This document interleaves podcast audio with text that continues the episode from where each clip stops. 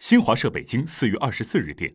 一带一路”国际智库合作委员会成立大会四月二十四日在北京召开，国家主席习近平向大会致贺信。习近平指出，历史发展、文明繁荣、人类进步离不开先进思想的引领，“一带一路”倡议源自中国，属于世界，在各方共同努力下，“一带一路”已成为开放包容的国际合作平台。和广受欢迎的全球公共产品，